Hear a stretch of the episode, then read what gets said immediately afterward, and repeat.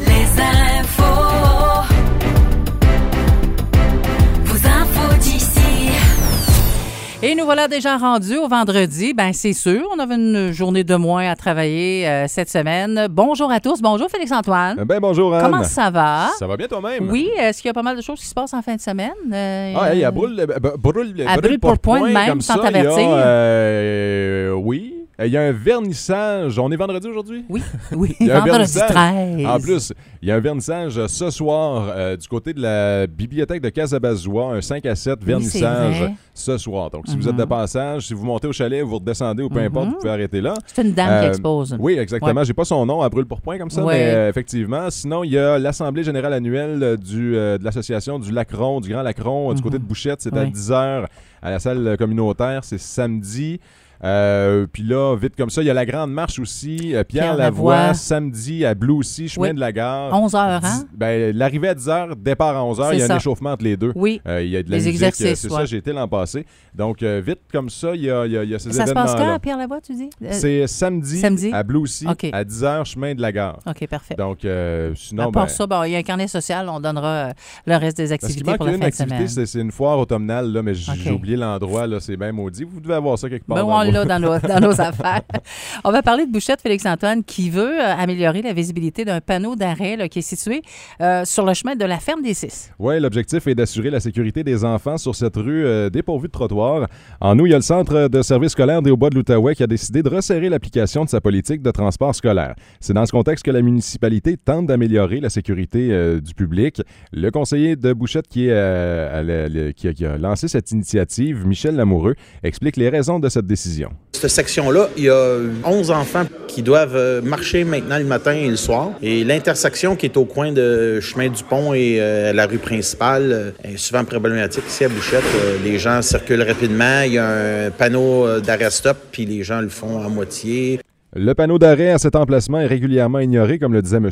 Lamoureux. L'idée donc de faire en sorte que ce dernier soit plus voyant afin d'accroître la vigilance au volant.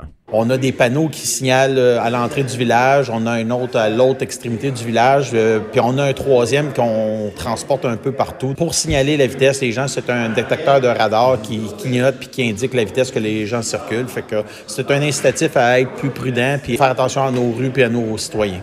La municipalité de Bouchette souhaite obtenir les équipements nécessaires le plus rapidement possible, puisque la période scolaire est déjà débutée.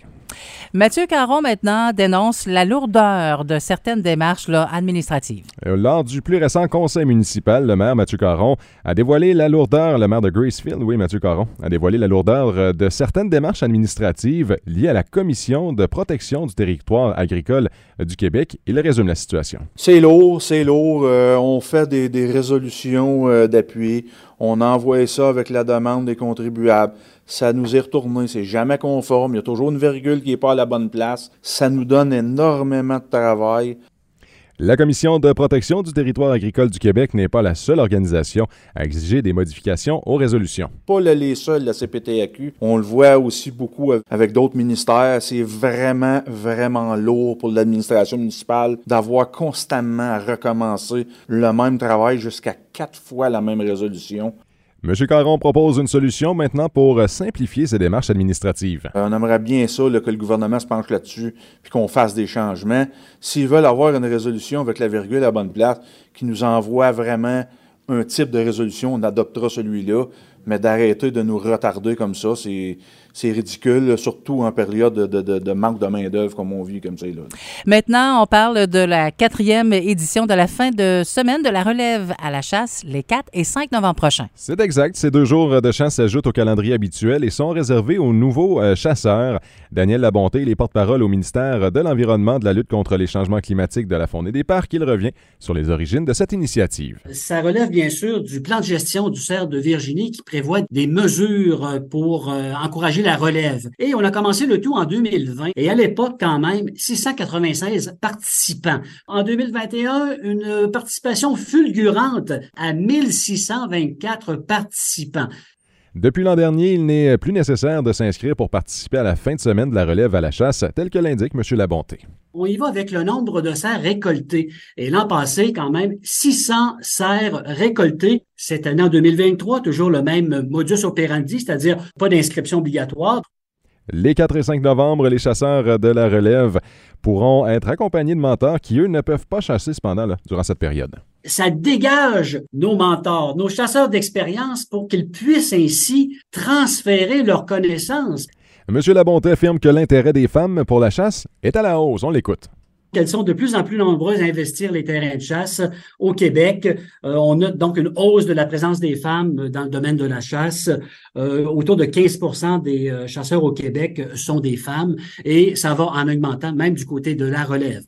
Tous les détails sur cette fin de semaine euh, de la relève euh, au Cerf de Virginie sont disponibles sous cet article. Il y a un lien qui mène vers le site québec.ca baroblique relève-chasse. Là, ça a l'air compliqué comme ça, mais si vous allez sous notre Ouais. article sur le www.caga.fm dans la section nouvelles, vous allez retrouver l'article et euh, sous, euh, sous l'article, il y a le lien qui mène Mmh, euh, vers le site Internet. En tout cas, j'imagine que c'était des chasseurs ce matin, très tôt sur la 105, euh, direction Maniwaki, là, euh, il y avait des, des camions avec euh, des remorques, puis deux, Ah ouais, trois, hein, ça quatre là. roues en arrière, puis voyais plein de, de bidons d'essence, puis c'était bien chargé l'affaire. Ah non, écoute, euh, euh, ouais, on leur souhaite bonne chance, mais surtout d'être prudent. Hein? c'est une période particulière. Moi, pour Ouais. un, un petit gars, de, moi, je suis un petit rat de la ville, là, comme j'aime le, le- le dire. Tu sais, j'arrive de T'es un Gatineau. petit godol? Euh, ben, de Gatineau. OK.